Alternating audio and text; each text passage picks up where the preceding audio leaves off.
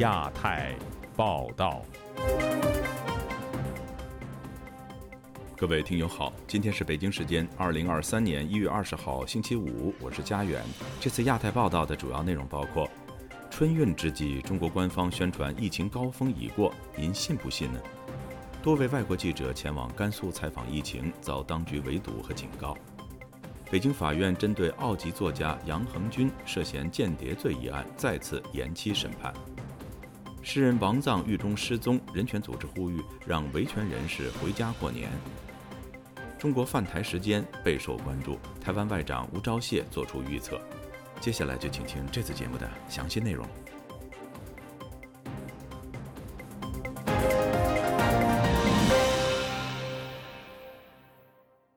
随着中国农历新年的临近，大规模的返乡人流引发舆论对农村地区疫情突发的担忧。不过，中国官方本周四却宣布，各省已经度过了发热门诊、急诊和重症患者的三个高峰。这种说法可信吗？今天本台记者凯迪的报道。中国国务院联防联控机制本周四就春节期间疫情防控问题举行新闻发布会。卫健委医疗应急司司长郭艳红在答记者问时宣称，中国已经度过了三个高峰。啊，全国和各省已经度过了三个高峰。这三个高峰就是全国各省的发热门诊高峰、急诊高峰和重症患者的这个高峰都已经度过。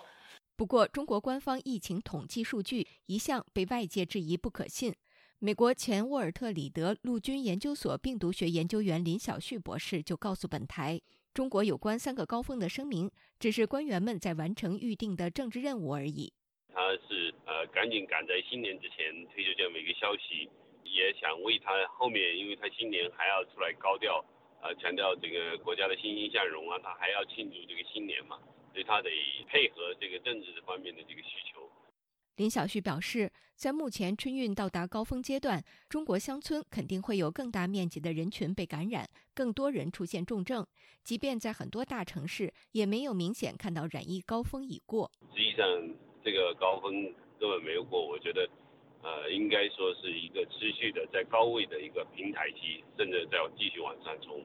就在中国官员宣称三个高峰已过之前。中共总书记习近平周三在央视播出的新年贺词中坚称，中国近三年来对新冠疫情严格实行乙类甲管是正确的选择。不过，他也承认疫情防控措施优化调整后，农村和农民的状况堪忧。他还表示，老年人是重中之重。同一天，美国外交关系协会全球健康问题高级研究员黄延忠在美国有线电视新闻网网站上发文，题为。在中国农村，一场新冠海啸正在酝酿。黄延忠在文中指出，中国广大农村的人口老龄化速度比城市地区快。据2020年人口普查，中国超过1.2亿60岁及以上的人生活在农村，占农村人口23.8%，远超城市的15.8%。多达83.4%的农村老人患有糖尿病、癌症和心血管疾病，而极易感染新冠。黄延忠还指出，中国农村的医疗系统脆弱，过去三年的清零措施更扩大了农村卫生系统的能力缺口。美国彭博社日前报道，根据英国健康数据分析公司 Airfinity 修订后的数据分析，在农历新年假期期间，中国可能每天将有三万六千人死于新冠病毒有关的疾病，这比原来预估的日死亡人数增加了一万一千人，成为疫情大流行最致命的时期之一。根据这一预测，中国可能会经历一个更长、更严重的疫情浪潮，因为数百万人在春节返乡和家人团聚，助长了病毒的高速传播。该公司专家还表示，预计未来两周，中国的医疗保健系统将承受重大负担。由于医院人满为患和缺乏护理，许多可治疗的患者很可能会死亡。目前，中国新年春运高峰已经开始。官方估计，今年春节假期间的出行人数将达到二十一亿人次，是去年两倍，但仍仅为二零一九年的百分之七十。面对潜在的大规模病毒传播风险，如何保护民众？官媒《中国日报》报道说，为满足飙升的需求，中国制药厂商正急于将主要的发烧和咳嗽药物产能提高两倍。不过，有效的外国疫苗和抗病毒药物却仍然很难获得中国官方的批准使用。辉瑞新冠口服药帕克斯洛维德就未能通过谈判纳入2022年中国国家医保目录。对此，林晓旭博士表示：“呃，我觉得中国应该是呃抓紧呃分发一些啊便宜的经济的呃这个药品啊，帮助人们呃预防这个感染，以及呃如果真有感染出现发烧的症状，尽快的这个降烧。”林晓旭谈到，印度当时在面对德尔塔变种病毒冲击时，就是靠在很多地方发放了伊维菌素。他认为中国政府也应该考虑大量发放。同时，林晓旭也提醒民众，面对如此大的疫情风险，必须谨慎防范，千万不要轻易相信当局所说的“疫情已过”等说辞。以上是自由亚洲电台记者凯迪华盛顿报道。近期有三名外媒记者到甘肃兰州、定西等地医院采访。当地宣传部门向各区以及街道等部门发出所谓紧急通知，要求密切关注。如果发现三人行踪，要立即报告，并警告居民不得私自接受采访。另外，中国网信办也发出通知，严控返乡过年的人发布所谓阴暗面的文章。以下是本台记者古婷的报道。中国各地政府发布的疫情报告时常受到外界质疑。近期有外国媒体驻华记者到兰州等地的医院采访，被当地政府阻挠。正在甘肃的媒体人宋阳本周四告诉本台，有外媒记者在兰州、定西等地采访，政府担心当地疫情工作的漏洞或工作失误被曝光。他们很紧张，几个外媒点记者。现在动不动就是敌外势敌对势力！现在中国人最怕是背个罪名汉奸地刀子嘛。据媒体人今日头条，甘肃曹立军周三发布消息，中共天水市麦积区委宣传部。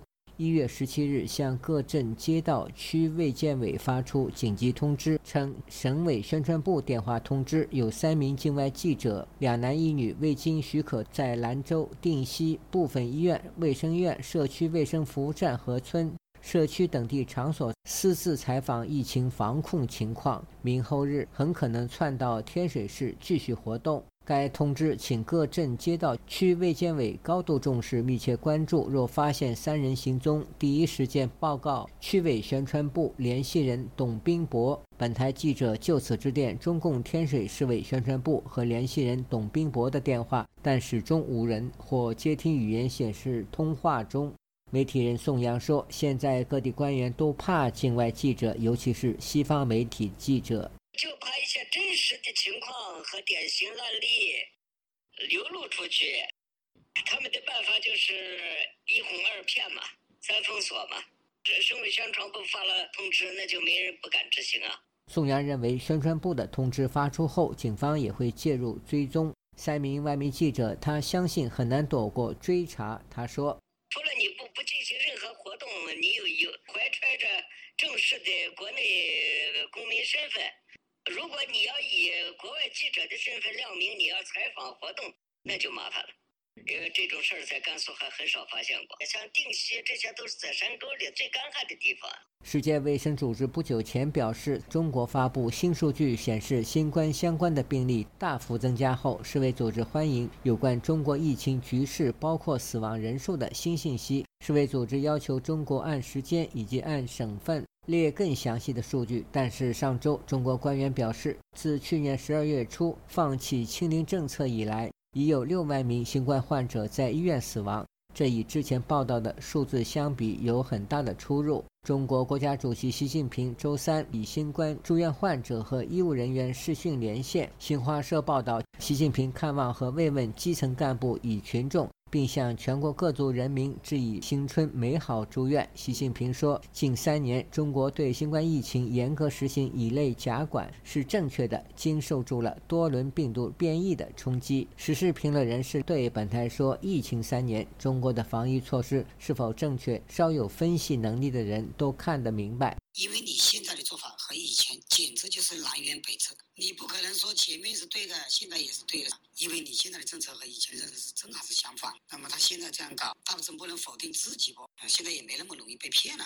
另外，中国网信办发出通知，要求严格管控借发布回乡笔记、返乡见闻等不实信息，煽动地域攻击，散布焦虑情绪，渲染社会阴暗面。自由亚洲电台记者古婷报道。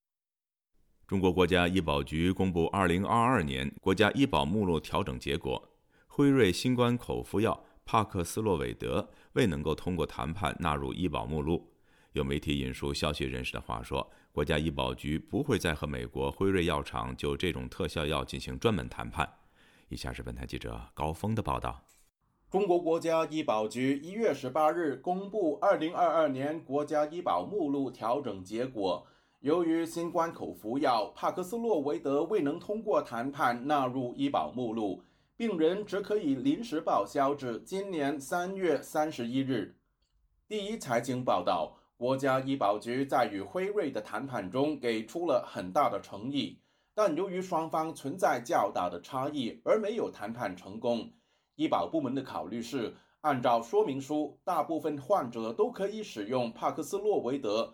中国人口基数大，用药量会非常庞大，医保部门必须考虑资金的承受力和社会承受力。新京报引述知情人士透露，没有出现所谓辉瑞报价低至六百多元的情况，实际报价要比这高许多。谈判最终未成功，原因就是辉瑞报价过高，距离底价过远。而且在谈判过程中基本上没有降价。知情人士还透露，谈判前辉瑞高层已先离场。当天，包括帕克斯洛维德在内，辉瑞共有六个药品进入医保谈判，前面五个都是他们的副总裁谈的。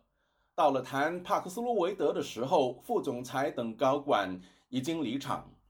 旅居美国、具有医学背景的中国时评人恒河相信，中国当局打从一开始就没有打算把辉瑞特效药纳入医保名单。所谓报价过高，只是借口。在这种重大的传染病或者是重大的这个灾自然灾害这种面前的话，他是不希望有外国的特效药给在中国民众当中会造成一种印象，就是说。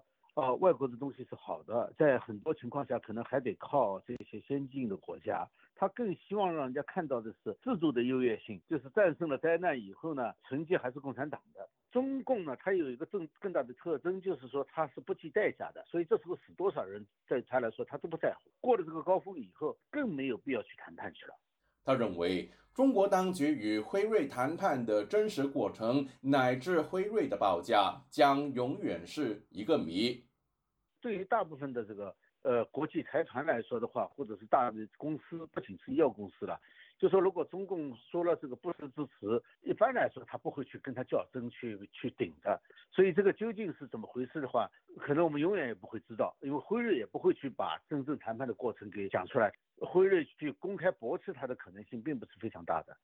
英国健康数据分析公司 Airfinity 最新的预测，中国在春节期间每天死于新冠的人数可能高达三万六千人。不过，时评人恒河相信，即使新冠病毒相关死亡病例剧增，中国当局也不会重新和辉瑞谈判。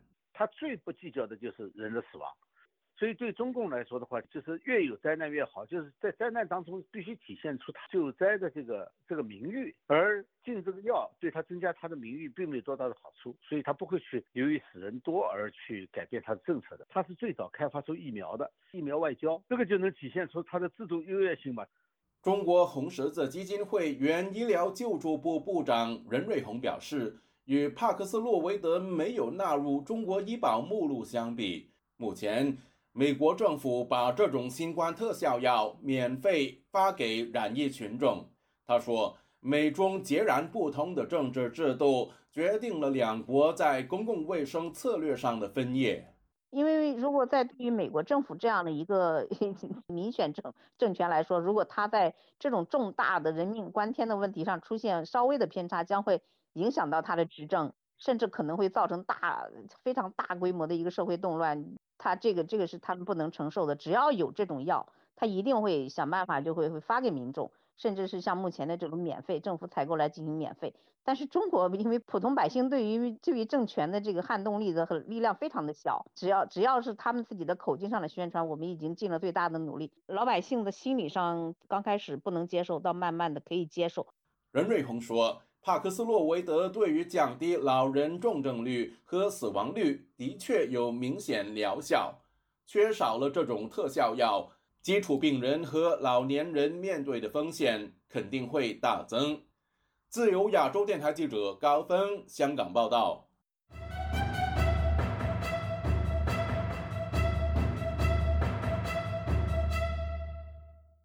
近日，中国政府再次推迟了对澳籍华裔作家杨恒军有关间谍罪指控的判决。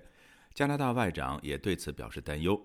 有关注该案件的人士认为，当局延期判决是为了能继续寻找将杨恒军定重罪的方法。以下是本台记者陈品杰的报道。一月十九日是澳大利亚籍华裔作家杨恒军在中国被捕四周年的日子。同日，路透社披露，有关杨恒军间谍案的宣判已经被延期到四月份，这也是这起案件的第七次延期。澳大利亚外交部长黄英贤在周四当天就表示，澳方对于杨恒军案遭到持续拖延深感不安。他在一封声明中以杨恒军本名杨军称呼他，并写道：“我请同事代读。”杨博士于二零二一年五月二十七日在北京接受非公开审判，目前他仍在等待判决。澳大利亚政府对他的案件持续拖延，深感不安。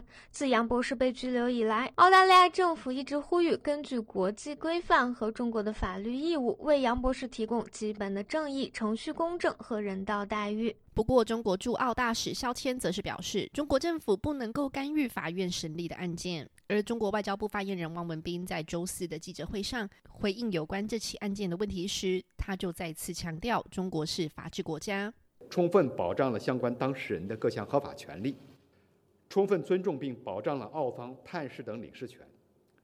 中方敦促澳方切实尊重中方司法主权，不得以任何形式干预中国司法机关依法办案。曾经为杨恒军担任博士生导师的悉尼科技大学学者冯崇义，就在他的推特上表示：“我请同事代读。四年折磨严重的摧残他的健康，但无法摧毁他的自由民主信念。日前，他从狱中传话，他重获自由后将为人权民主事业加倍努力，以报答世人的关爱。”中共当局拘捕他是典型的政治迫害，是为防范颜色革命而滥抓无辜，并报复他的异议以及不服从的澳大利亚。间谍罪名只是借口。杨恒军曾经是独立中文笔会的会员，该笔会狱中作家和自由写作委员会协调人，现居瑞典的张玉。在接受本台采访时说，判决一再延期，显示了中国政府想要将其定重罪的决心。但是目前仍缺乏能够定罪的相关证据，加上杨恒军是澳大利亚公民，案件可能会牵动两国关系。他们就认为他是为间谍机构、情报机构工作，但是又拿不出实货来，所以就拖，一直拖，又不想放他，又想重判，又又找不到证据。现在来说。虽然所所谓欲加之罪，何患无辞？哎，莫须有的罪名也可以往上加，但是多多少少他们也要有法治，跟国外打交道。他这么严重的罪名，总要拿出一些证据来吧？估计都拿不出来，就往后拖了。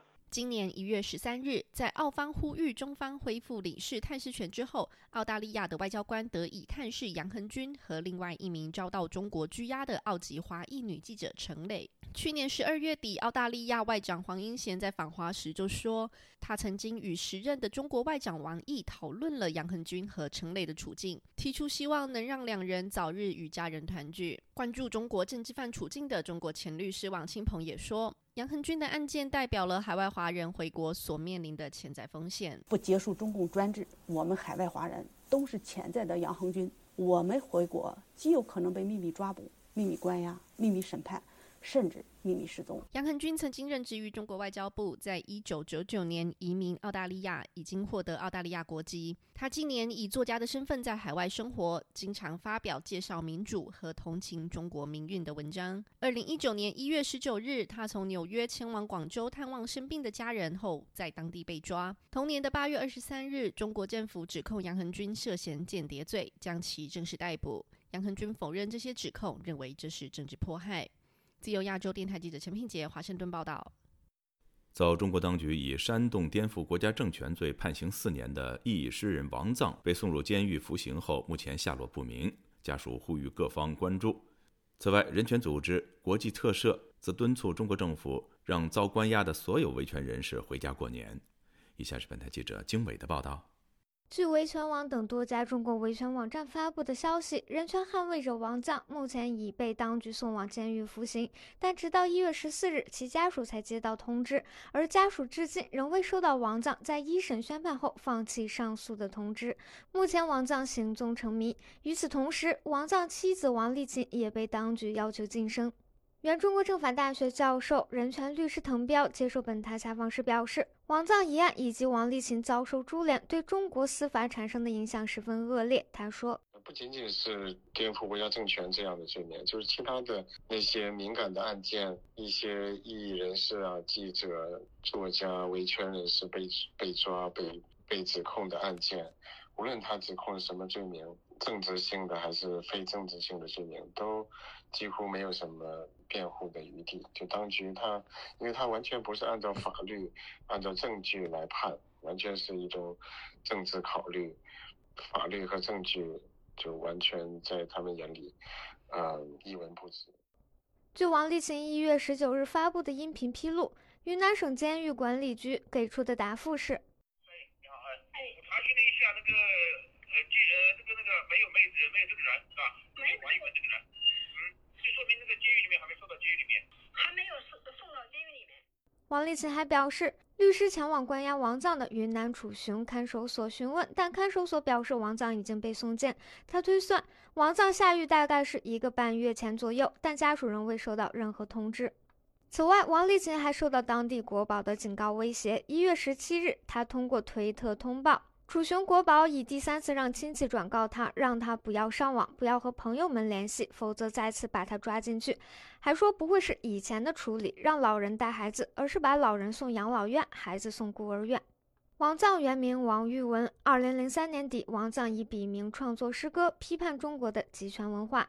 零七年起，王藏还参与多项维权民主活动，并推出相关的艺术创作，也因此受到当局的多次警告和威胁。二零一四年，王藏在网络上声援香港雨伞革命，随后被北京警方以寻衅滋事罪拘留。二零年五月三十日，云南省楚雄市公安机关以涉嫌煽动颠覆国家政权罪对王藏实施刑事拘留和逮捕。二二年十一月，云南楚雄州中级法院宣判王藏的上述罪名成立，判处有期徒刑四年。与此同时，王藏的妻子王丽琴因为通过推特等平台为丈夫奔走呼吁，也受到牵连。二零年七月，王立勤同样被当局以涉嫌煽动颠覆国家政权罪逮捕，随后被判处有期徒刑两年六个月。目前，王立勤已刑满获释。旅美中国维权律师吴少平告诉本台，王藏被捕及其家属被连坐是典型的政治迫害。十年来，中国当局的政治打压变本加厉，而中国的司法体系已经脱轨。在福安时期，即使出现这家属为为自己的呃亲人，因为他们的言语呼吁。被打入这个呃监狱的是也极其少见，但是我们发现，呃，在习近平的时代的话，这种事情啊，实际上是日日益增多的。不仅用这种方式，还用其他的方式来控制家属，啊，让他们销声，这个剥夺掉他们的工作。另据本台粤语部报道，当地时间一月十九日。国际特赦组织台湾分会连同其他民间团体在台北街头集会，抨击中共当局对人权捍卫者的政治打压和对其家属的连坐行为，并呼吁当局尽快释放被捕的维权人士，能够让他们回家过年。滕彪认为，保护中国被捕的人权捍卫者不仅需要国际人权组织的奔走呼吁，西方政府还需要将人权和其他事项挂钩，比如经济和科技制裁。但滕彪认为，截至目前，西方社会在这方面所做的工作仍有欠缺。自由亚洲电台记者经纬华盛顿报道：中共二十大后，当局针对民间宗教活动的打压再次升级。近日，青岛教会的七名信徒遭当局指控利用邪教组织破坏法律实施等罪名，面临被判处三至七年不等的刑期。以下是本台记者夏小华发自台北的报道。中国基督徒内部群组十八号发出一封名为“国度代祷信息”紧急代祷信，内容指出，青岛教会七位信徒被控组织利用邪教组织破坏法律实施罪。二零二三年一月十六号到一月十八号，在青岛市黄岛区法院开庭审理，在程序和实体均严重违法的情况下，公诉人要求判处第一被告陆立七年以上徒刑，第二至三被告人三至七年。当地一位不具名牧师十九号接受自由亚洲电台采访表示，青岛教会这七个人已经关了几年，最近才开庭，并不是当地家庭教会的领袖，具体情况还不太清楚。他说：“他们是从外面来的，在这里宣教，然后被抓，然后一直被呃这样关押，这个宣判。”该名牧师说：“这就看到官方对于家庭教会非体制内的管控抓捕越来越严。外来的一些传福音的，比如说在街上啊。”在商场啊，他们见到了就抓，抓了以后就关，关了之后呢就给你按一个社交水平，就是这样的，公安挺红扫白的。从中国嫁到台湾多年，一位不具名的教会基督徒接受自由亚洲电台采访表示：“中国称信仰自由是在政府允许设立的三自爱国教会，遵从党和国家的领导为信仰的前提。但是教会的基督徒信仰的不是政府，不是人，是主耶稣，是神。如果信奉国家领导在主耶稣之前，形同背叛信仰，就像那受逼迫殉道的人。”他说：“他把你定性为邪教，他们那时候就是不承认李长寿跟尼托生的那个，就说。”他们代理非法，意思就是说你国外的东西进来，这一阵子又开始美国的关系，美国台湾的关系，所以政治因素就是变得很紧张，因为很多信息、很多东西都是我我们中间的讯息，我们中间的书报都是从。台湾、美国进大陆的。他提到，以前在家乡为了规避被抓，会躲到小岛上聚会，或是缩小规模为三至五人的小牌，找隐秘的弟兄姊妹家读经、唱诗歌、祷告、波饼聚会，有时甚至都不带经典，单纯互相口头分享，以免留下被抓的证据。他表示，曾听到家乡有教会信徒被关，亲戚也曾经被关了十天后获保。这么隐秘的聚会仍会被抓，通常都是被三次教会的人检举，或是教会信徒向上密告。之前就有几个背叛者啊，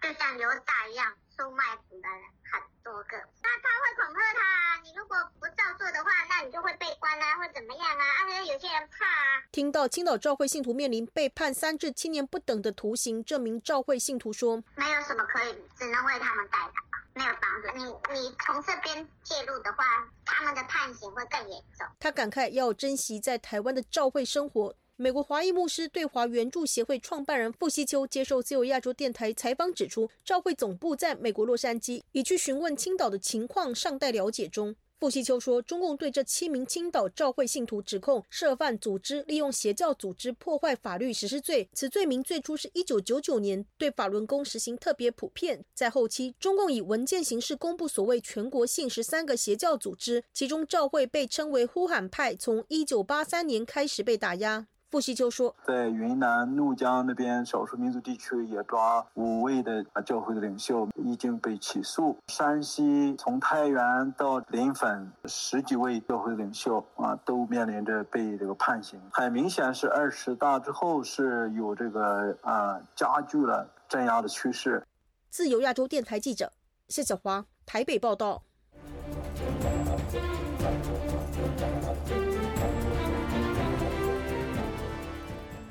近日，前财新网记者、芝加哥大学校友秦子毅传出因白纸运动在中国被警方抓捕的消息后，芝加哥大学东亚研究中心就此迅速发表声明，表达对事件的关注。与之相比，中国高校对于表达意见的学生又采取了什么样的行动呢？请听本台记者王允的综合报道。秦子怡被警方抓捕的消息在一月初就已经传出，但他被捕的消息最近又在社媒上。被推送到舆论的前端。秦子怡曾经就读的美国芝加哥大学东亚研究中心于近日发表了声明。声明指出，东亚研究中心的成员已经注意到，包括秦子怡在内，有多名中国人因为手拿白纸抗议清零政策而遭到抓捕。该中心对此深表担忧。声明还呼吁东亚研究中心的教职员工和学生一起商讨如何应对这一紧急情况。本台记者就此联络了芝加哥大学东亚研究中心，但到发稿时为止没有得到明确的答复。另一方面，中国当局在国内对白纸运动的讨论一直采取严格的前置，网络上相关的发言很快会遭到删除。而在白纸运动期间以及过后，中国大学校方对学生的抗议行动一直是采取警惕和压制的态度。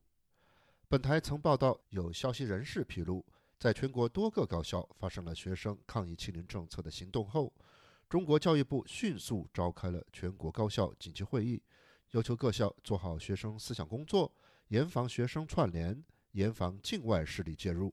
熟悉中国高校情况的中国独立媒体人宁小康以笔名接受本台记者采访时介绍说，国内高校对学生言论的管控采取多种方式，比较突出的是通过校园网实行实名制，以及在学生当中派出信息员以收集学生当中的动向。他说，白纸运动之后呢，这方面这个能力，就是说我刚才讲的是它大的一个框架，就是能力是肯定是加强了。自由亚洲电台王允华盛顿报道：最近，中国政府接连发布网络游戏过审名单，似乎此前的监管政策发生了转向。但有学者认为，此举既是当局急需提振经济，也有麻痹青少年心灵、避免大规模抗议事件发生的目的。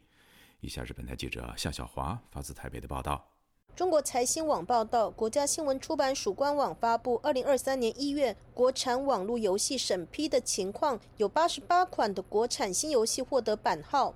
这是从去年四月版号恢复下发之后，第八批过审的游戏版号，与去年底发的上一批版号只有相隔二十天，一个月内游戏行业就迎来两批的版号。财新网指出，今年首批版号发放八十八款的国产新游戏，较去年各批次略多，题材和发行公司多样化，涵盖大厂到中小厂商。新游戏中手游居多。一月十八号，A 股和港股游戏板块全线飘红。中国政府为何对游戏产业大松绑？台湾的国防安全研究院中共政军与作战概念研究所助理研究员方从燕接受自由亚洲电台采访分析：除了说这个中国的内部经济哈状况非常不好，青年的失业率呃非常的高哈，可能是会破这个百分之二十。如果说青年失业率继续攀升的话，这会带来的一个结果就是。年轻人会非常的不满嘛？开放这种游戏呢，也许就是要让这些青年人哈，就是压力的这种缓解。方从燕认为，透过此举麻痹青少年的心灵，填满他们的时间，削弱他们一有不满就上街搞群众运动的意念和行动力。前一阵子不是有发生这个所谓的白纸运动吗？还有呃烟花的这个运动，让中共高层也意识到，就是说现在的中国社会啊，有很多的这种民怨，他们会担心说年轻人会呃。加入更多的这种社会抗争。方从燕提到，之前中国政府强力监管科技业和游戏产业，是因为所谓共同富裕、国进民退的政策。现在中国经济不好，造成更多的社会问题，尤其清零政策及解封，在没有配套之下，衍生很多的民怨，不得不开放游戏产业，帮助中共高层缓解内部的压力。况且，开放的都是国产游戏，是政府可以掌控的内容。台湾法律科技协会理事长、国立海洋大学海洋法律与政策学院副教授江雅琪接受自由亚洲电台采访指出，过去中国政府每一波的监管都造成科技产业上兆美元的缩水。二零二二年中，光是几家的大公司，例如阿里、腾讯、美团，市值就损失达到一点二兆美元。江雅琪表示，中国人民银行的党委书记郭树清，他其实在一月的时候就很清楚的提到说，就是目前就是对科技产业的那个监管。大致上已经完成，那这也是一个很明确的讯号，就是中国对科技产业过去两三年来的这个严厉的监管措施，就是会暂时放松。至于此次过审的八十八款游戏，江雅琪认为没有什么特殊的共通点，主要象征中国对科技产业过去严厉监管措施告一个段落。他现在迫切想解决的是防疫风控造成经济严重衰退，需要有些产业刺激经济成长率。自由亚洲电台记者夏小华台北报道。越南国家主席阮春福近日辞职，很快获得越南共产党中央委员会的批准。这一事件在社媒上引起中国网民的广泛关注，有人拿这件事儿与中国国家主席习近平开启第三任期做比较，认为越南的这种做法是值得肯定的。但阮春福辞职真的意味着越南专制体制的改善吗？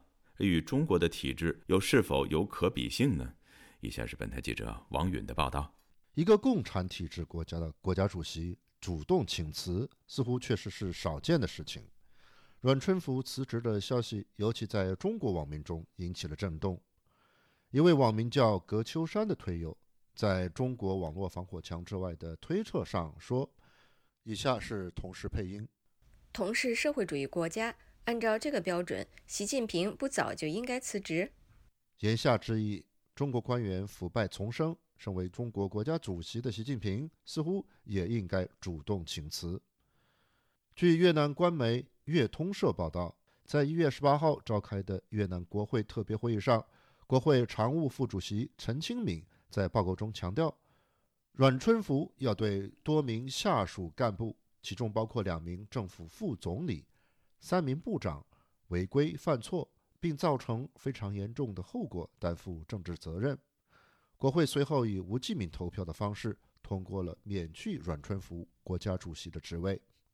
虽然报道中没有直接提到是反腐败，但路透社和美国有线电视新闻网等西方媒体都把这一决定的背景与越共的反腐败行动联系起来。美国亚太安全研究中心越南裔专家武文在接受本台记者采访时分析说，这件事并不是表面上所看到的那样，仅仅是反腐败。以下是同时配音。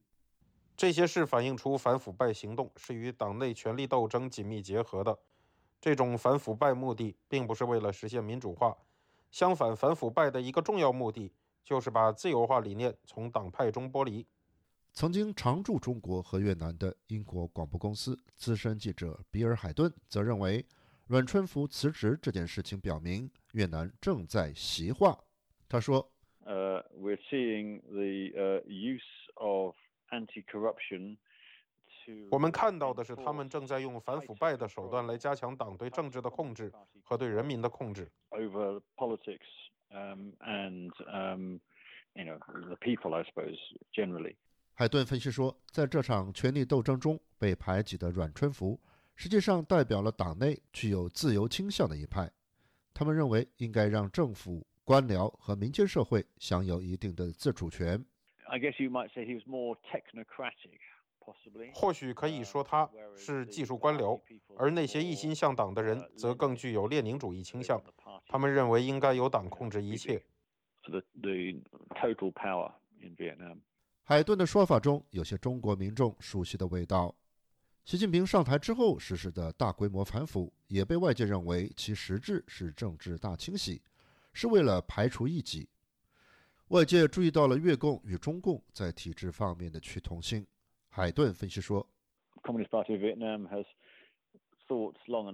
越共步步为营地巩固了自身的权利，在此过程中运用了从中共学到的一些方法。他相信中共和越共在这方面一定是常常有交流的。国家主席突然辞职，让外界担忧越南经济可能出现的变化。长期驻越南的中国商人阿雄对本台表示，政局的突然变化会对商界人士的心理造成影响。心理层面这样影响是肯定会影响的，就是说不敢加大投资，毕竟是一个国家的主席啊，叫你走就走，包括副总理，这幅度非常大的。说实话，大家心里会不会怀疑会出现第二个中国这样的情况？但他认为越南的经济改革已经上了轨道，不太可能轻易向后转。未来五年到十年，越南经济依然会高速增长。自由亚洲电台王允华盛顿报道。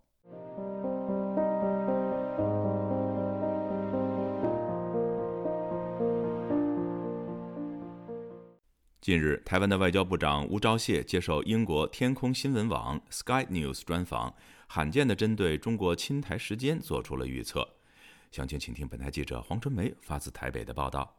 吴钊燮在专访中指出，目前的现状以及台湾实质自治但不正式宣布独立现状，可能不会永远持续。吴钊燮罕见的承认，台湾有一天可能会被中国并入或成为独立的国家。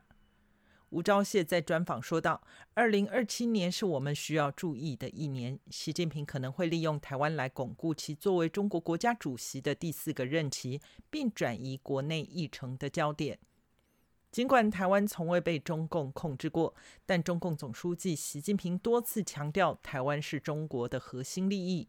吴钊燮解释，二零二七年中共总书记习近平很可能进入第四个任期。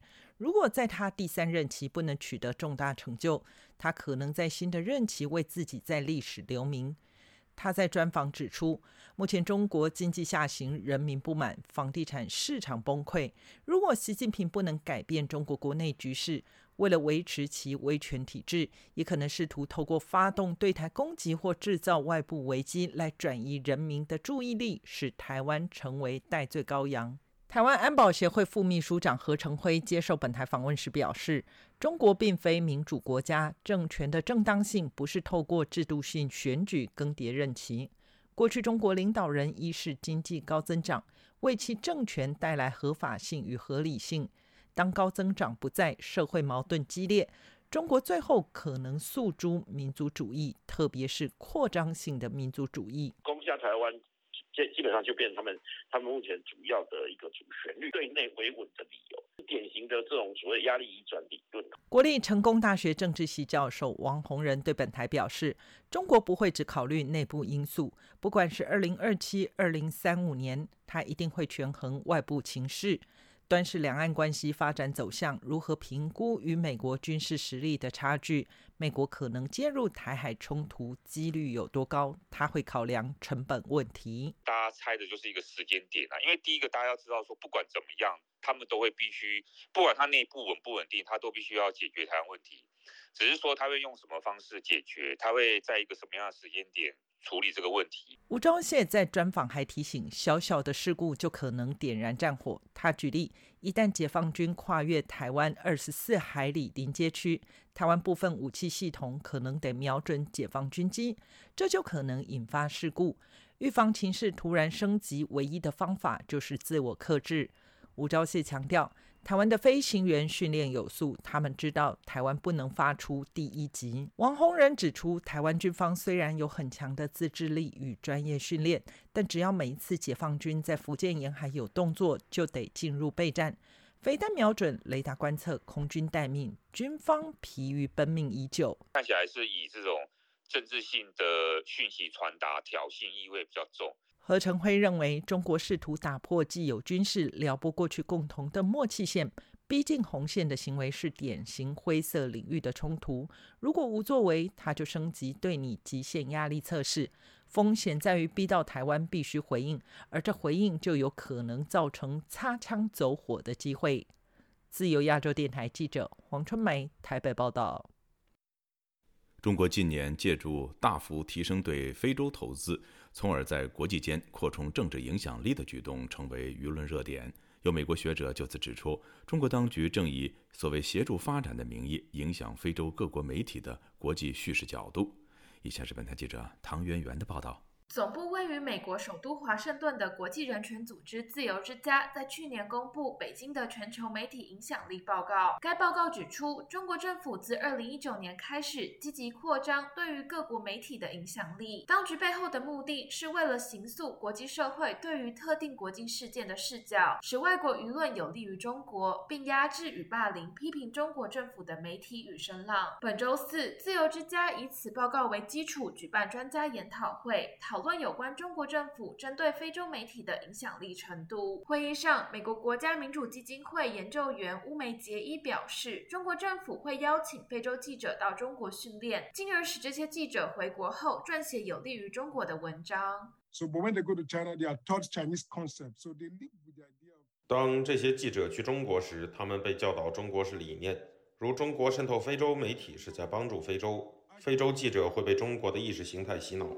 乌梅杰伊还指出，中国的新闻媒体以及中国驻非洲各使馆与非洲的新闻媒体时常有密切合作，这使有利于中国的讯息更容易在非洲传播。此外，中国在去年帮助非洲建立了一万个卫星电视节目接收项目，这让非洲农村也能接收到偏向于中国的新闻内容。乌梅杰伊表示，呃，Nancy Pelosi，嗯，像是美国众议院议长佩洛西拜访台湾时。国际社会政治局势紧张，国际媒体都大幅报道相关事件，但是非洲的媒体却不太谈这件事，因为非洲国家像是南非、阿尔及利亚和肯尼亚等国，他们的媒体只会报道有利于中国的新闻内容。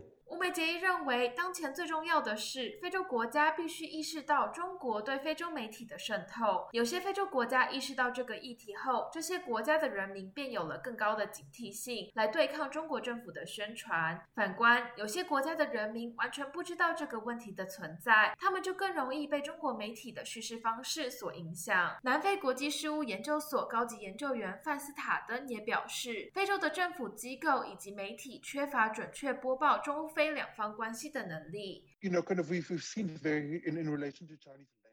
例如，中国对于肯尼亚铁路项目的借贷，中国官方对此借贷项目充满了不透明，不公布具体的借贷条约。但是，当非洲媒体报道讨论此事时，他们对于此项目的了解很少，并且把讨论带向了一个没有帮助的方向。范斯塔登提到，非洲记者有训练需求，非洲社会也有发展需求，但很多时候只有中国的大门为这些需求打开，因此受中国政府影响成了不得已的情况。华为的确有很多安全隐患，但是对很多非洲国家而言，选择不是使用中国网络还是其他网络的问题，而是要使用中国网络还是完全不使用网络的问题。范斯塔德认为，现在的当务之急是培养非洲媒体的独立性，使其有报道非洲内部事务的专业能力。One can't assume that if one were to 若是把中国政府当前对非洲媒体的影响力替换成西方政府把在非洲播出的央视换成英国广播公司，这并不会解决问题。非洲需要的是非洲媒体从非洲视角报道非洲事务。自由亚洲电台记者唐媛媛，华盛顿报道。中共的霸权令滞留泰国的中国政治难民受到的压力越来越大。去年被泰国当局逮捕的难民李南飞和谭义祥向外界发出求救信息。同为滞留泰国难民的胡俊雄也敦促各界关注他们的困境。前中国法官李建峰正积极在北美协助包括深圳教会教友等许多滞留泰国难民，希望帮他们找到一条生路。详情，请听记者柳飞的报道。被关押在泰国曼谷移民拘留中心的李南飞和谭义祥，费尽千辛万苦搞到临时手机和宝贵的通话机会，向外界发出了求救信息。他们透过同为难民的胡俊雄发出信号，称短短两个月，拘留中心内已经死了两个人，内部生活条件非常恶劣。胡俊雄说：“主要是里面的人多，小小的房间呢挤了几十个人。”然后睡觉我在侧着身子睡啊，都没有地方，啊，然后吃的也很差啊，经常有人生病，有人，其中呢有一个人呢，有一个约旦的人被打死了，还有个中国人呢饿死了。滞留泰国多年的李南飞是联合国认可的难民，他在去年十一月十八号于曼谷举办亚太峰会期间，在街头举牌和平的抗议中共，却被泰国警方拘捕。在辉煌警察局关押六天之后，被转移到移民拘留中心。天主教友谭义祥之前在中国关注弱势，为西藏维吾尔政治异议人士发声，遭中共打压下被开具了死亡证明，剥夺财产。他流浪十几年后，到泰国向联合国申请政治庇护，于去年十二月五号被泰国警方抓捕。在泰国北壁府居住多年的胡俊雄表示。被羁押的两个人面临生死困境，他也感叹，几乎所有的中国滞泰政治难民处境都比以前更险恶，因为中国这几年对内高度施压，对逃出来的人想尽办法抓得紧。这两年，他在中国的亲友不时被公安骚扰，他则多次受移民警察刁难，但他是合法的联合国难民，一直在居住地做义工，遵守泰国法律。他明显的就是中国在背后指使的，不然的话，泰国警察他为什么光光针对我一个人呢？我这么多年一直遵纪守法、安安静静的，是吧？这个附近的老百姓也好，寺庙也好，还有警察局也好，跟我们关系都很好啊。他围着这个移民局的警察，他三番五次来骚扰我。曾经在中国被关押十几年后出狱的法官李建峰，当年先出逃到泰国，在联合国难民署安排下，二零一五年到了加拿大。他如今积极协助制泰难民到安全的地方。上个月底，他又去泰国继续推动，好让由潘永光牧师领导的深圳教会数十名基督徒尽快能够获得联合国的难民身份。李建峰说：“一旦联合国文件备齐，这些教友们应该很快可以到美国安身立命。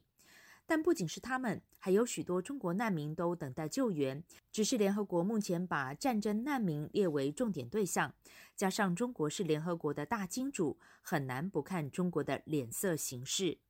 从阿富汗、叙利亚、罗兴亚人等等，都存在这些呃安置优先问题。对中国难民的这个援助呢，我就比不过他们啊。但是难民数量真的太多，今后会更多。”中共这种执政方法下去，他会不断的会向世界输出难民，输出不稳定。李建峰说，海外民主组织和许多善心人士都努力支持制泰难民，也希望各界关注发声，让世人持续记得这些人的困境。自由亚洲电台记者柳飞温哥华报道。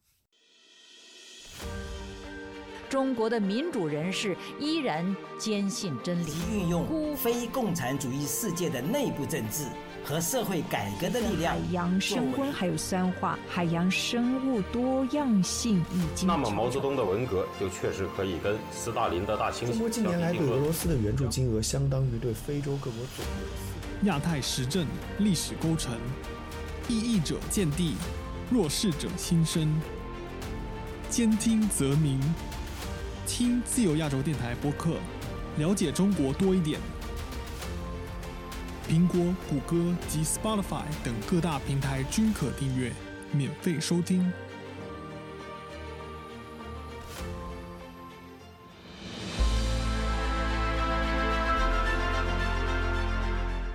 用暗网访问自由亚洲电台，避开老大哥的眼睛。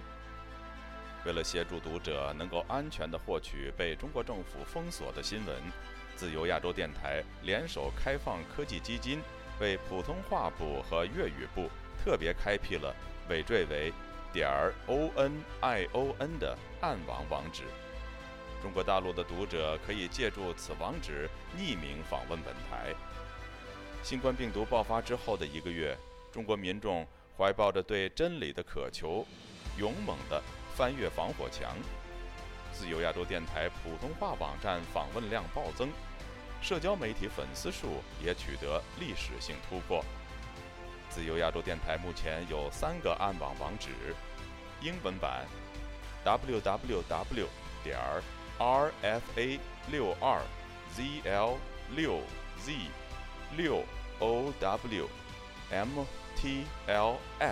点 on。I o n 斜线 e n g l i s h 普通话版 w w w 点 r f a 六二 z l 六 z 六 o w m t l f 点 o n i o n 斜线 m a n d a r i n 粤语版 w w w 点 rfa 六二 zl 六 z 六 owmtlf 点儿 onion 斜线 cantonese。中国已经连续四年被美国人权组织自由之家评为侵害网络自由最严重的国家。为了抗衡中国政府的高压封锁，自由亚洲电台如今。也加入一些其他国际媒体的阵营，为公众提供暗网入口，以浏览最新疫情消息和其他敏感新闻，包括香港民主抗争运动、维吾尔人和西藏人等少数群体所遭受的严酷迫害。读者可以使用基于火狐的洋葱浏览器，匿名访问以上网址。该浏览器最初由美国海军研究实验室设计。可以通过像洋葱一样的多层加密结构，屏蔽互联网用户的地点和身份，绕开政府的审查和监控。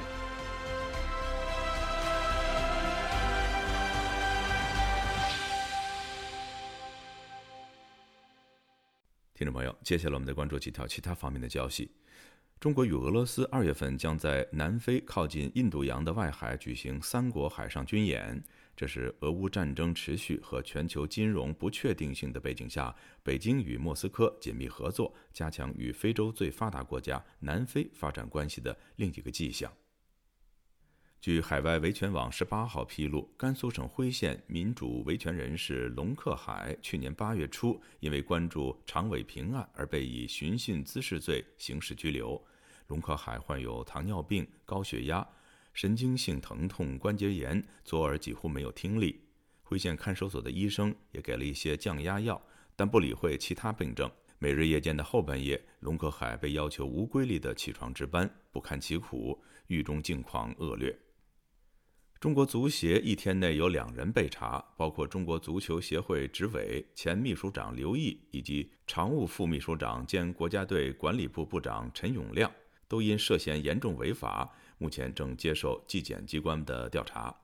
中新网报道说，中国足协党委十九号召开扩大会议，通报上述消息，其中陈永亮的通报更多了违纪的指控，但与过往的惯例相同，官方并未详述违纪违法的具体行为。这是继中国男足前主帅李铁之后，中国足坛再有重磅人物被查。上海独立书店季风园店主于淼在2018年书店歇业后举家赴美，他的妻子谢芳近日却传去年回国探亲后遭限制出境。中国方面要求于淼回国接受调查作为交换条件，谢芳才能够被解除出境限制。谢芳说：“现在是孩子申请大学的最关键时期，接着还有毕业典礼。”剥夺我对孩子的陪伴是不对的。青春期的孩子失去母爱会造成一生的遗憾。各位听众，这次的亚太报道播送完了，谢谢收听，再会。